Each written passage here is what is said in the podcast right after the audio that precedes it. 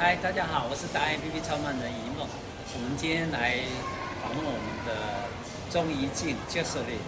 我们的应该讲说，他从广告圈待过澳美。对，澳美联泰其实就是 4A 早期。太多。对对对。还在外商公司服务。然后。还待过国外。对，就比较我我的大家好，我是 Jocelyn 哦。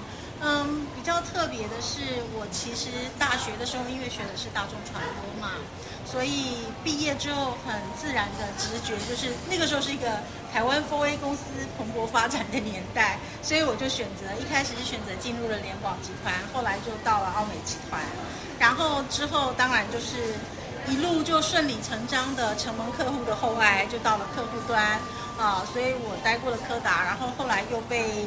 外商公司挖角到一个软体公司，然后，啊、也很特别的是，我就一个没有在国外读过书的小孩，那我在台湾呢，嗯。打拼了，就是帮台湾帮这个软体公司在台湾的市场打拼了两年之后，我就被丢到北京。那时候才一九九九年，还不是很多，还不是很多台湾人去的时候，我就被这个外商公司直接丢到北京去开发中国市场。然后又过了一年多之后呢，我也是两咖皮箱提着，我就又被丢到了戏谷，所以我就到了，对，我就到了美国戏谷总部。那也因为这样，就让我有机会在戏谷这个市场。待了十年，那当然除了原本的这个原本的这个软体公司之外，其实我后来也待过互联网公司。那而且很幸运的是说，等于是从我走出台湾的那一步开始呢，嗯，我一直在做的都是一个全球的市场管理跟规划，不管是从品牌管理。产品管理或者是市场策略这些东西，那做的都是全球的市场运营，所以我觉得，嗯，对我来说，我一直很珍惜我曾经拥有过的机会，然后也很珍惜在这一路上能够让我获得更多经验的公司以及同事、老板们。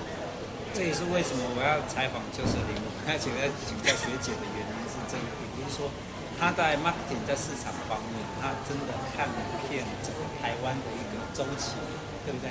从其实大家开始那个前烟脚目的年代，开始努力打拼，然后怎么利用行销学，然后到现在 AI 的年代，基本上的公司都让你待过了。对啊，就是其实我比较特别的地方是说，我个人啊，我个人觉得做 marketing 的人其实不应该那句话怎么说来着？我觉得不应该画地自限。是。我通常就认为，包含我自己，比如说进受邀请回到台湾，在台湾的职场上，或者是甚至于到中国的职场上，在上海前几年在上海，对。我的一个原则就是，当我要去建立一个 team 的时候，我一定不会去找。我的 team member 一定不会是同一个产业出来的人，因为我一直就很相信啊、呃、一件事情，就是说要做 marketing 的人，他要我要的是他的思维逻辑跟他的眼界，对。跟他的灵活性，所以他有没有这个产业的经验对我来讲不是重要的，因为。我自己就跨过很多产业嘛，就是你在你在 agency 的时候，你服务的就是不同客户啊，不同产业的客户，那你不是也是要花几个星期的时间，努力的去做功课，去了解那个产业特性吗？那为什么到了企业端就不行呢？这个就是我我觉得有些时候，哎，这有时候我也被绑住了。对，有时候不太理解的地方，因为我发现很多的，就是有的时候跟一些。同学啊，或者是同业在交流的时候，他们就会说：“哎，你为什么不找同产业的？或者是哦，你没有这个产业经验？”但我都会觉得说，产业经验这件事情就跟读书一样，你碰到一个没有学过的学科，那你就是认真的去读嘛。那读完了，它是靠你的努力就可以弥补上来的。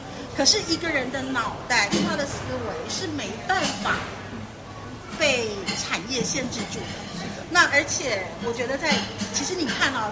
我觉得在十几年前，当我在讲说我要一个没有同产业经验的人的时候，我的老板们跟同事们也会觉得说你很奇怪，你真的要你确定你要这么做吗？但我一直就觉得说，其实未来的年代，它一定是一个跨界思维，尤其是在做 marketing。如果你没有跨产业的经验，你没有那个跨界的思维能力，那我觉得产业不会进步，企业也不会进步，你的团队也不会进步。所以我我我个人是这样想，所以你会发现说，我还真的，所以有时候我想，我还担过很多产业。我们刚刚我们刚刚在讨论一个问题，说我在问就是你说你是什么达人，他已经说，我真的很难定义我自己是什么达人。我想一想也对，因为他的产业，它就是只有一件事情，就是要卖钱找他就对了，marketing 市场。因为呃，刚刚就是你有有点醒我们一件事情，就是你的商品出来。大部分的商品啊，它其实是给所有的消费者，它不会去设定说我只是，比如说我是一个手表劳力士出来，它要卖给谁？卖给工人吗？卖给谁？不是啊，它卖给一般所有的消费者，他只卖给他。嗯，对啊，这句话有语病的。哎，对对对，其实应该就是要让你来纠正这个问题。这这句话。我我知道你要表达的意思，但是这句话本身是有语病的，因为我觉得我做一个 marketing 人，我如果讲说我的产品是要卖给所有的人，那我想应该所有的老板都要打死我了。所以才叫有 TA。对，所以我觉得 TA 这件事情，其实 TA 这件事情真的就是要看说你真正的。对象跟产业特性是什么？然后我觉得还有很重要的一件事情是，你要去看很多的时候啊，大家在创业，我就看到很多新创公司，他创业的时候他会跟我说，哦，我的那个 market potential 有多大？他会告诉你他的 market size。可是你去看他的 market size，我觉得大家都误解了一件事，market size 不等于 addressable market。所以你一个产品要销售，或者是你一个产品要定位，你要看的是真正的 addressable market。呃，怎么解释呢？假设我们讲说卖女性用品，全部的女性是一个大圈圈，你就是想那个同心圆啊，全部女生是一个大圈圈。可是全部女生里面，它要有年龄层，又是一个大圈圈；年龄层之下又有生活形态，又是一个大圈圈；生活形态之下又有一个心理层面，是一个大圈圈。可是你真正要卖的是那个心理层面那个小圈圈里面的一个部分。对，所以你的 addressable market 绝对不是那个整个的。那当然就是说，你怎么样让你的 addressable market 可以一步一步去吃掉，就是有点扩张啊，像那个毛毛虫吃叶子一样，把旁边吃下来。那那就要看你的本事了，对吧？所以，那我们为什么讲到这？因为我们要精准的去定出你的 TA。哦，我的 TA 是吗？对。哦哦哦，有我知道了，因为你问我说我是什么达人。对呀、啊，我们在讨论我觉得什么达人？我发觉他是真的是全能。没有没有没有，我觉得我是一个，呃，对市场非常敏锐的达人，应该这样形容对不对？我觉得这样讲有点，嗯，我也不知道会不会名 名不符实，但但我必须承认哦，我自己是一个不太喜欢被别人贴上标签的。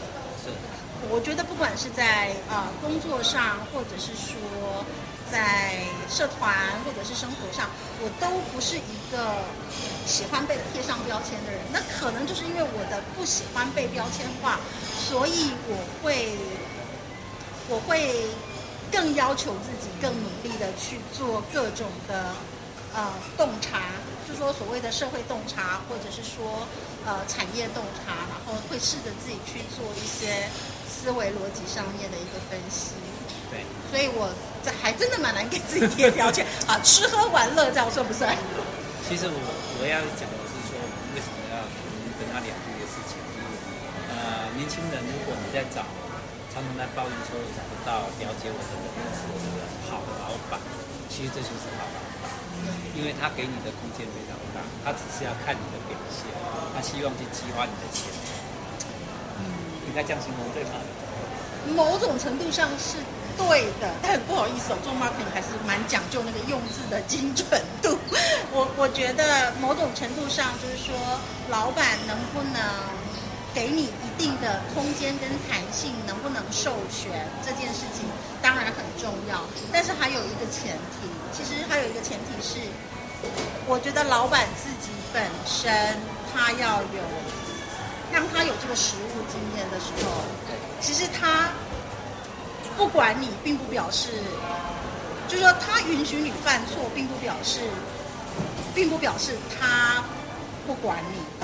而有的时候是刻意的允许你犯错，因为很多时候是从做中学、错中学，只是说那个犯错的那个 risk，我们讲 risk management，它是在一个可控范围之内的，所以。嗯，一个好的老板吧，我自己会觉得啦，我的好的老板，我我如果我自己在找老板的话，我会我会比较倾向于说，这个老板第一个就是跟我之间要有一定的思维逻辑上面的契合度，他可以跟我有不同的想法，或甚至于我们可以有不同的策略，可是我们是可以。有足够的信任度，讲真话，我觉得讲真话。讲真话很重要。哎，我觉得讲真话。今天我们一直在讲这件事。我觉得讲真话这件事情蛮重要的。然后就是说，大家，但是前提是你们两个人之间要有一定的信赖度跟信任度，啊、所以你可以讲真话的去沟通，说为什么这件事情我的想法跟你不同。然后再来就是说，我觉得老板可能要有一个很清楚的目标导向，但是在这个达成目标的路上，它可以让我有足够的空间去发挥，或者是有不同的想法。那你知道我为什么会笑吗？啊，因为你的第二点里面，老板要清楚目标导向，这个就会刷掉一半。好，我们今天这一集是让你认识，就是他的一个想法思维很特别的一个人，他真的非常的值得你跟他多多接触。